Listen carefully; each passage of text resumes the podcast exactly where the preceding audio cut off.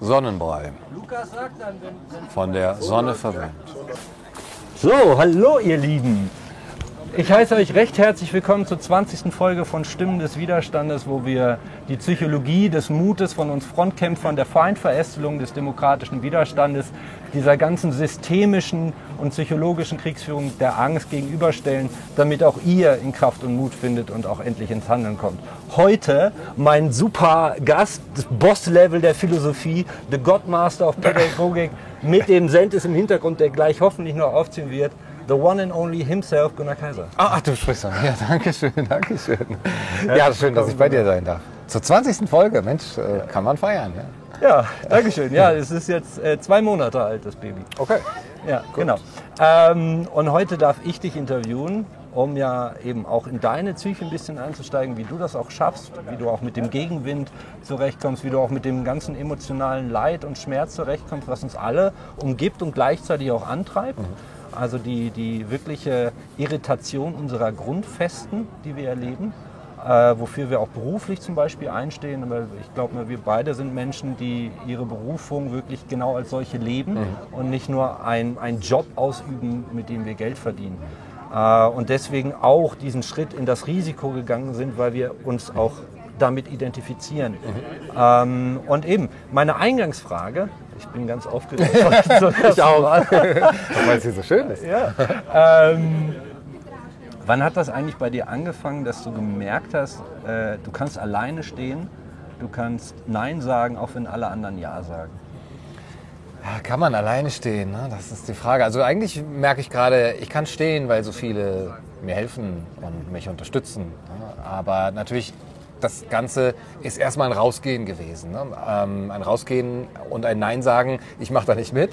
Äh, wo ich gedacht habe, ich muss da eine rote Linie, also wenn diese rote Linie überschritten wird, dann muss ich reagieren. Also ich habe mir relativ früh, ähm, schon jetzt bei dieser Situation, die Frage gestellt, wo ist deine rote Linie? Und das auch öffentlich gestellt. Wo ist eure rote Linie? Sind es die Masken? Sind es die Tests, wenn sie mit der Impfung kommen? Oder wenn sie euch eben daran hindern, euch gegenseitig eben zu treffen?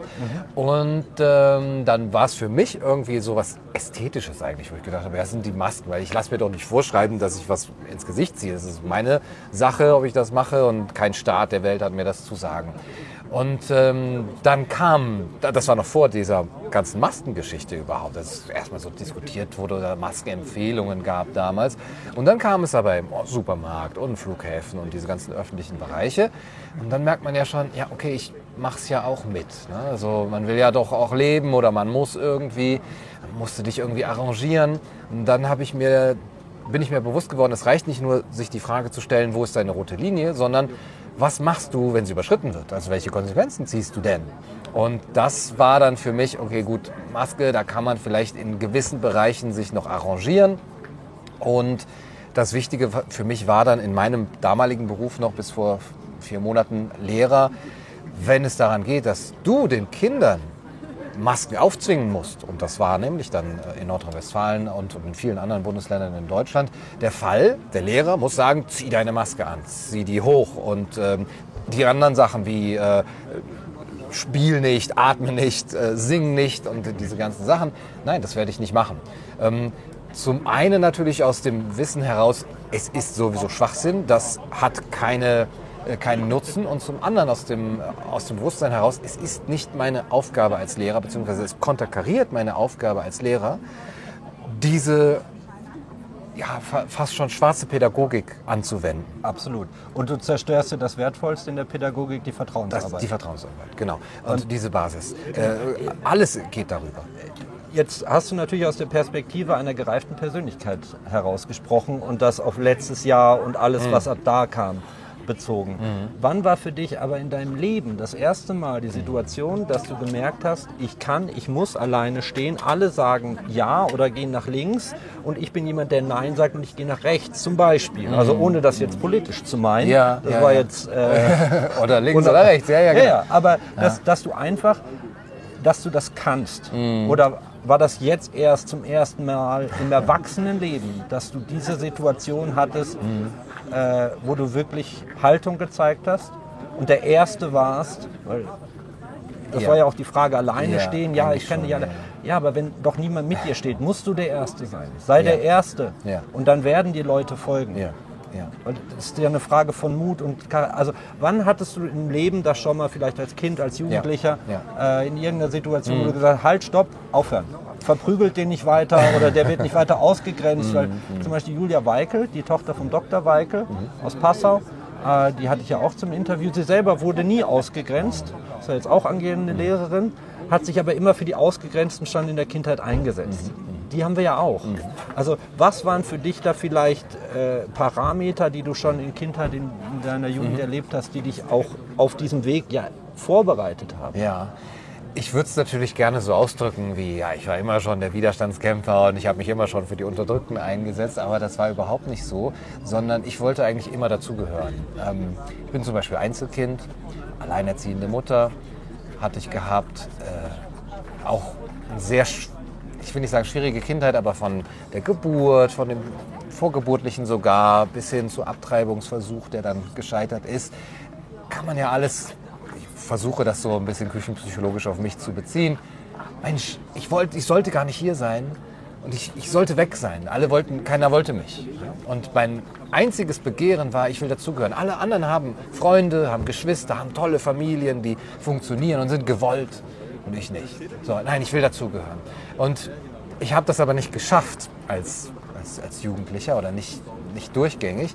Und irgendwann für mich aber die Literatur entdeckt als, oh, da kannst du auch dazugehören. Ne? Du kannst Hermann Hesse lesen oder Nietzsche lesen oder Rilke lesen und siehst da, ach, guck mal, das sind auch Leute, die wollten auch irgendwie dazugehören, aber haben es nicht geschafft und haben aus diesem Gefühl heraus aber doch auch was Großes gemacht. ne? Und dann fängt man ja an, sich auch vielleicht so im Alter von 16, 18 so, so zu sehen und zu sagen, ah, okay, dann bin ich auch der einsame Solitär. Nein, das ist doppelt gemoppelt, aber derjenige, der dem Ganzen widersteht und der jetzt, wenn ihr mich nicht wollt, dann will ich euch auch nicht.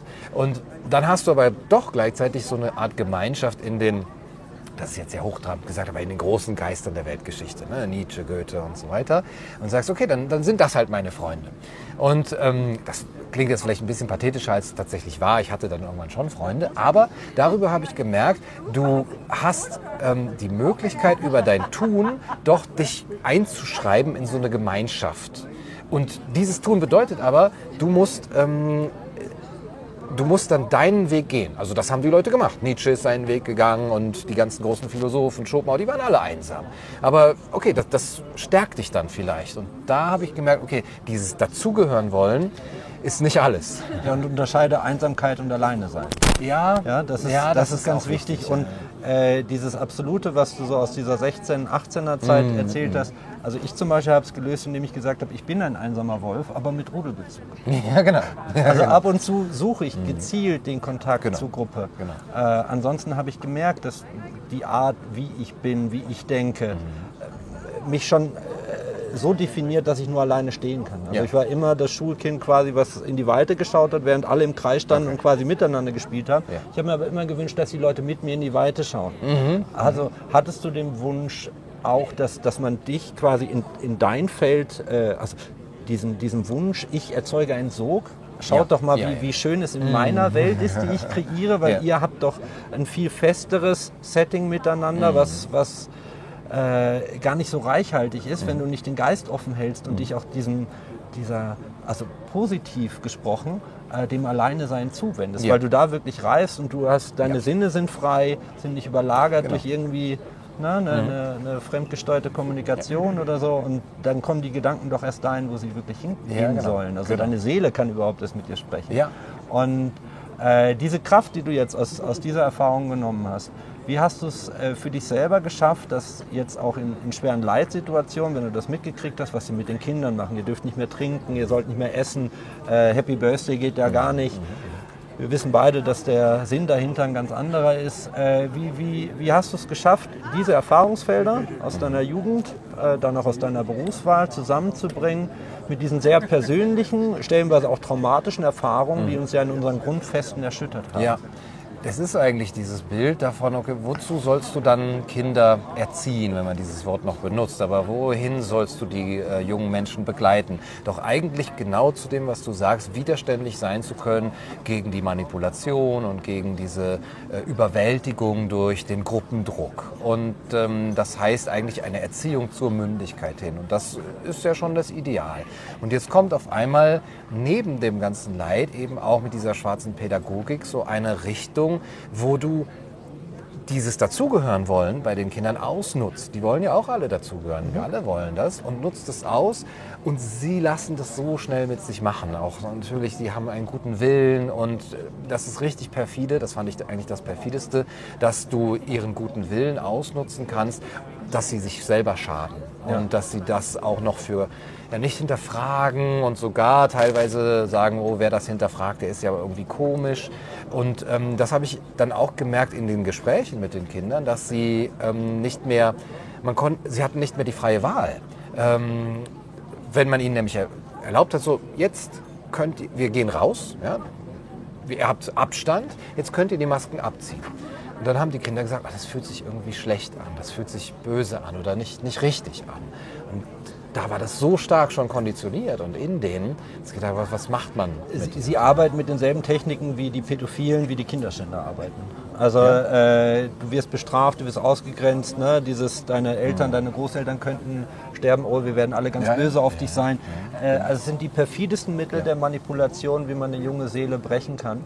Und inwieweit hast du dich mit der Zunahme stressbedingter und psychotraumatischer Erkrankungen bei Kindern und Jugendlichen? Wir hatten ja eine Explosion und auch in 2017 und 2018 hatten wir große Zehn-Jahre-Studien, die rausgekommen sind die eigentlich jetzt auch in den Lehrplan hätten einfließen müssen. Und wir haben ja gedacht, ja, Inklusion ist toll, Individualförderprinzip sind ganz tolle Sachen.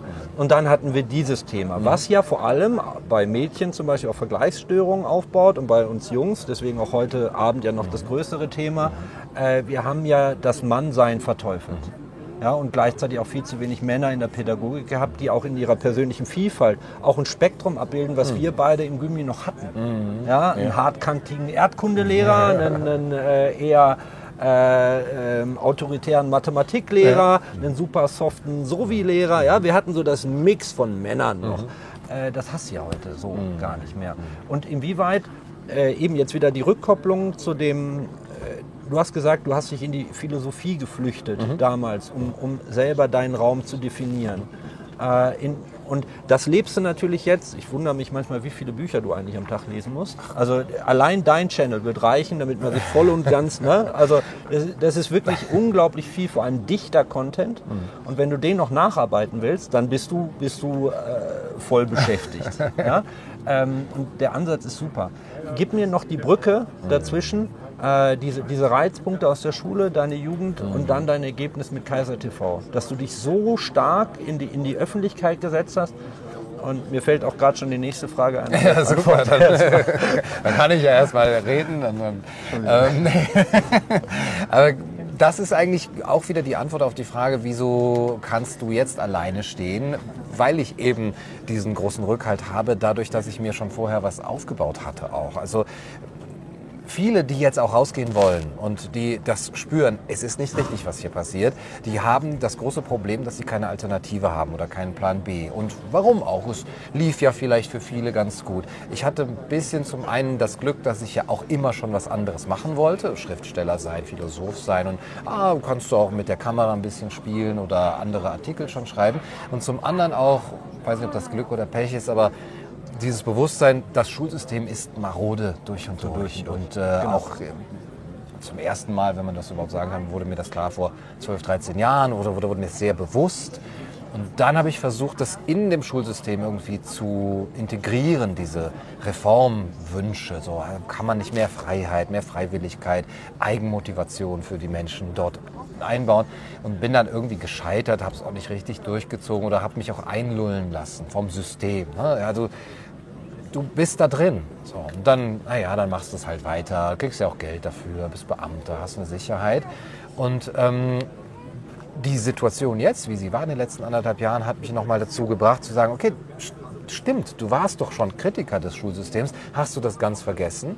Und jetzt guck doch mal, wenn das möglich ist, dass das Schulsystem das mit unseren Kindern macht, und jetzt rede ich aber auch von wirklichen Menschen, denn es waren auch meine Kolleginnen und Kollegen, die aus einem guten Willen heraus das aber auch gemacht haben. Schau dir die Burnouts an bei den Lehrern. Also Ja. das, ne? nicht nur bei den Direktoren, die, die das ganze Nest zusammenhalten, die fallen ja auch reihenweise aus. Also Mhm. NRW hat, glaube ich, eine, eine Fehlstellenquote von fast 40 Prozent Mhm. auf die Direktstellen.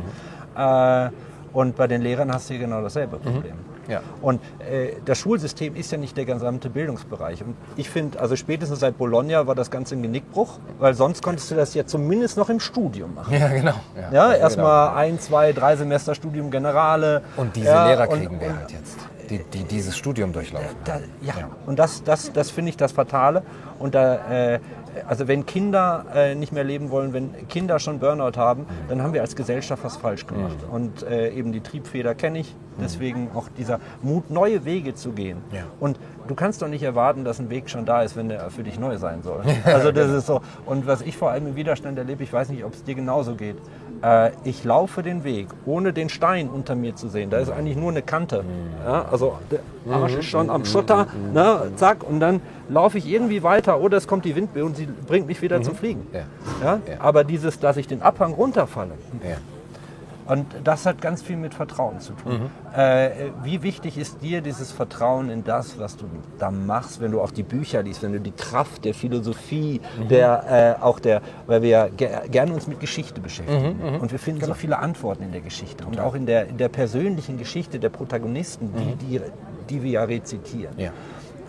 Äh, spürst du da diese männliche Verbundenheit mit deinen äh, Sinnesgenossen? Ja, ja, wenn man das so sagen will. Es ist, sind ja oft Männer dann gewesen. Ähm, ich hätte es jetzt nicht erstmal auf diesen Begriff wäre ich jetzt nicht gekommen, aber kann man durchaus so ein, äh, einordnen. Für mich sind es zwei ganz starke Quellen des Vertrauens. Einmal tatsächlich die Leute, die man trifft auf, dem, auf diesem Weg am Abgrund entlang und sagt so, wow, krass, du kannst dich auch fallen lassen und du kannst auch mal einen Fehltritt machen, die fangen dich auf.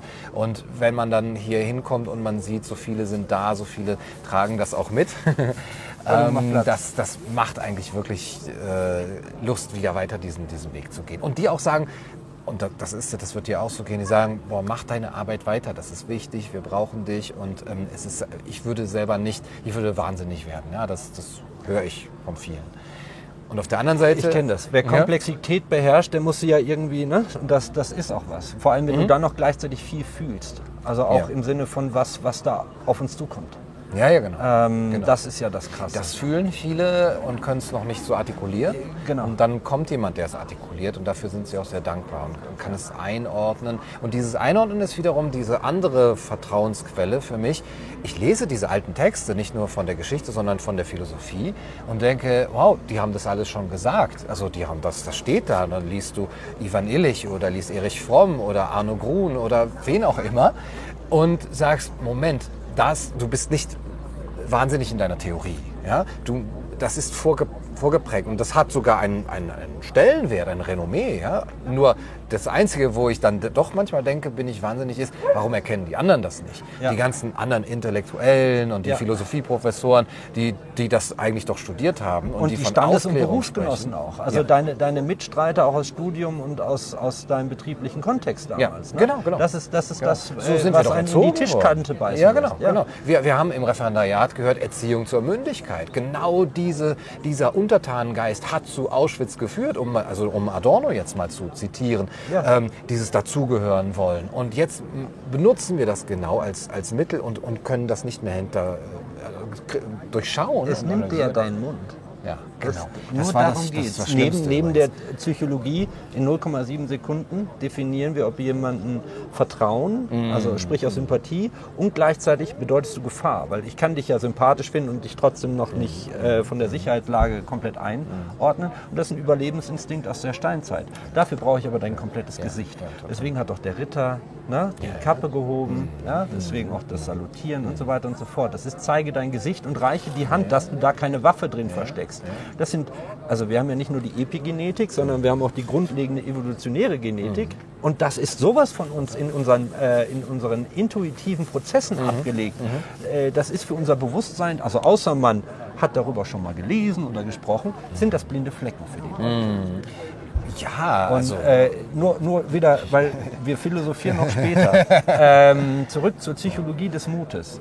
Äh, was war für dich in der ganzen Zeit das, was dich am meisten getroffen hat persönlich, äh, wo du, äh, also egal welche extreme Emotionen du da hattest, ob es brutal ein Heulen war, ein Verzweifeln, ob es wirkliche Wut, Zorn war. Äh, was, was war der Moment, der dich am meisten und am tiefsten getroffen hat? Oder persönliche Angriffe, du seist Nazi, Nazi-Freund, Gewalttäter, Gunnar, der Laute, der Schreihals, der, ne? äh, wo du sagst, sprechen die über mich?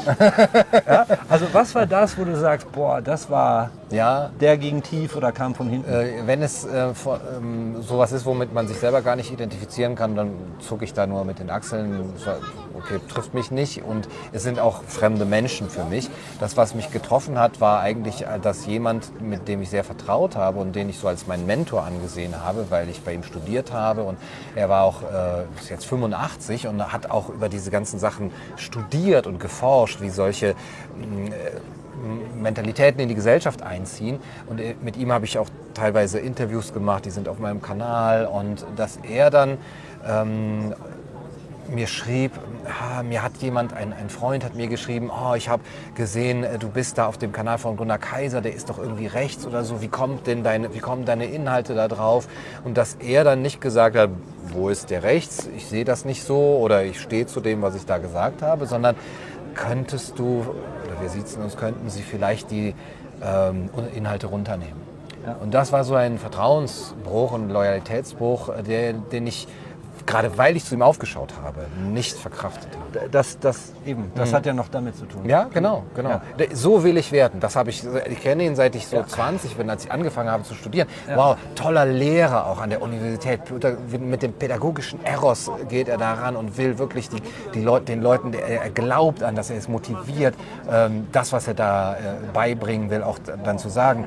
Ähm, und auf einmal ist das weg und auf einmal ist ja Karriere, ich will nicht sagen geil, aber er achtet nur auf sein Renommee mit 85. Ja, ja. Willst du so ja. werden? Und, und was hast du dann getan, um das zu verarbeiten? Ich habe eine Mail geschrieben, ihm, wo ich das lange ähm, auch eingeordnet habe, weil ich gesagt habe, Sie haben studiert über Emile Solar, der damals schon gesagt hat, nein, ich gehe da nicht mit, ich mache da nicht mit, ich, ich klage das an, was hier passiert. Man kann nicht Leute einfach so diffamieren für seine politische Agenda. Wieso sehen Sie das jetzt nicht? Das war das eine. Und dann habe ich es verdrängt und dann habe ich vor kurzem einmal öffentlich darüber gesprochen, weil es Ja. mir auch dann so ging. Und dann haben auch viele ge geschrieben, weil es war dann Funkstille und äh, es war ihre Funkstille. Ich habe nach dieser Mail nichts mehr von ihm. Ich habe nochmal von ihm gehört und er hat dann geschrieben, naja, okay, gut, dann hm, vielleicht können wir uns ja irgendwann wieder zum Kaffee treffen. Aber ich war so getroffen, dass ich nicht mehr geantwortet hatte. Und als ich das dann öffentlich gemacht habe und einige dann gesagt haben, schreib ihm, triff dich mit ihm, Ja. biet es ihm an. Er ist 85, wie, Ja. wie, wie, wie, du wirst es bereuen, wenn du Wir es werden noch vielen Leuten vergeben müssen. Ja, genau. Äh, ich habe das mit Personalleitung von der Uni, äh, mit denen ich auch wirklich eng befreundet bin. Und wo ich gedacht habe, hey, wir, wir schaffen es, das Bildungssystem, ja, also Bildung und Gesundheit sind die beiden resistentesten Bereiche gegen Veränderungen, gleichzeitig die zentralsten, wenn wir die Welt verändern wollen. Also das war mir äh, schon 2014 klar. Und äh, bin da extra rein und hatte super persönliche Beziehungen. Und was dann da passiert ist und was ich jetzt auch miterleben muss, also das ist ein einziger Sündenfall. Ich weiß aber, dass der Moment kommt, wo ich auch vergeben muss. Ja. Und ansonsten war neben dieser Konfrontation und Ignorieren, also Verdrängung und Konfrontation, war auch das, ich leg's beiseite. Das ist jetzt, da muss jetzt jeder seinen Weg gehen und vielleicht gehen wir den Kreis aus zwei unterschiedlichen Wegen. Das ist noch das Positivste, was ich Ja. sagen kann, so dass jemand auf der Seite des Unrechts steht und so Gott will, das, und ich weiß es besser. Ne? Also ich kriege von, der, von den Fachstellen, weil ich da coache, kriege ich die Briefe, was die machen mit denen. Aber das ist so das Prinzip Hoffnung, damit ich nicht in Hass verfalle. Äh, was, was eben diese, auch, auch Idole, Freunde, Idole und ne, Lehrmeister. Genau. Man, man darf nicht verbittern bei dem Ganzen. Ja, genau. Das genau. schadet ja auch dem Widerstand. Genau. Äh, sonst gehe ich immer selber an die Kamera und das mache ich diesmal auch. Nein, nein, es soll ja authentisch bleiben, aber wenn wir heute so viele Leute haben, fünf Minuten habe ich noch. Ja, das Geile ist, ich schaffe es wirklich bei den Interviews, dass wir oft das Chaka äh, abklatschen. Super. Äh, auf, das, auf, die, das auf 30 Minuten Ja. getimt ist. Und äh, Was sind sonst so deine Magic-Tricks, wenn es dir im Leben mal richtig scheiße geht? Jetzt sag nicht im Buch lesen. ja, der Alkohol steht hier natürlich. LSD ist es wirklich zu empfehlen. Love to my sons and daughters, ähm, wie, wie man sagt. Also wirklich die Perspektive daraus. Wofür machst du das? Ne? Ähm, man hört, also ich habe das Glück, dass ich es halt ungefragt ähm, serviert bekomme Das und LSD. Leute. Leute mir sagen, es ist wichtig, was du tust, danke dir. Und äh, guck auf die nächste Generation. Ne? Und ich dann, natürlich, weil ich bin aus der Schule gegangen, schon im Frieden, es war kein, kein Streit jetzt da drin, aber ich würde eigentlich gerne nochmal da hingehen können mit einem erhobenen Haupt. Auch im Moment kann ich es nicht so gut, weil die natürlich auch sagen, ja, äh, du bist einfach gegangen, wir sind die, die hier an der Front stehen müssen und so weiter. Manchmal sprechen die ja so und du hast uns verlassen oder so. Und äh, ich würde das schon gerne dann irgendwann in eine Gesellschaft zurückkommen oder vielleicht auch eine Gesellschaft selber vielleicht keine ganze Gesellschaft aufbauen, aber Strukturen aufbauen, wo Schule anders gedacht werden kann oder mit dabei helfen. Es gibt viele, die das im Moment äh, machen und wo eben dieses eigentliche, wo ich eben gesagt habe, Erziehung zur Mündigkeit, ne, dass man den Mund wieder sieht und dass Menschen auch den Mund aufmachen können, dass das in einem neuen Schulsystem wieder geleistet werden kann, wo die Schüler und die jungen Menschen nach ihrem eigenen Interesse auch leben und, und lernen können. Und das, diese, diese Vision, die baut mich schon auf.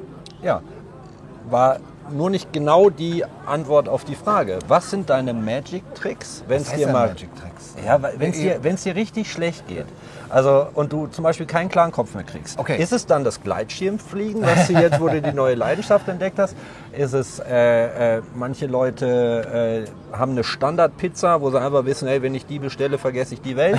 ähm, äh, hast du so Tricks wie, okay, ich stelle alle digitalen Endgeräte aus. Äh, ähm, also wirklich digital Sabbat machen, ich gehe in die Natur, ich suche ganz bewusst die, die, äh, die, äh, die ruhige Kommunikation, wo ich vor allem zuhöre. Weil du bist ja auch ein Sender, du bist ein Geber. Ähm, dass, dass du einfach mal also in, in, in, eine, in eine Gruppe gehst, wo du weißt, okay, die werden überhaupt nicht über Politik reden, die werden auch nicht philosophieren. Äh, ne? Also dass du einfach mal wieder, was sind so deine Tricks, deine Magic? Mhm, okay. okay. Ja? Ich bin da Ähm. richtig schlecht drin, muss ich ehrlich sagen. Ich bin auch nicht, äh, also erstens bin ich selber nicht oft deprimiert oder zornig oder so und ich habe oft tolle Leute um mich, die mich aufbauen oder wo es gar nicht eben so dazu kommt. Und ich merke aber auch gleichzeitig, ich mache das alles nicht, was man machen sollte. Ich bin sehr viel in diesem Informationsfluss, ich bin sehr viel an den digitalen Endgeräten. Ich bin eher in der Frequenz immer sehr hoch und, immer der, und merke auch, das tut mir nicht gut. Ich merke auch körperlich, habe ich so Symptome, wo ich sage, ah, ganz so lange kannst du es eigentlich nicht machen. Ja. Und äh, allen so, Herzschlag oder, äh, oder der Herzblut, äh, Blutdruck und sowas. Ähm, und merke, eine Sache habe ich gemerkt, ähm, das war nur einmal kurz, wo ich, wo ich aus Versehen eine Stunde durch den Wald gegangen bin. Und hinterher kam ich zurück und, oh, mein, mein, mein Herzschlag ist nicht mehr da oben. Ne, Das ist hier in Pocht. Und so, Ja. okay, ähm, mach das öfter. Ich habe es dann nie wieder gemacht, aber ich merke auch, ich muss es machen. Vor allem bei der schweren metallischen Luft.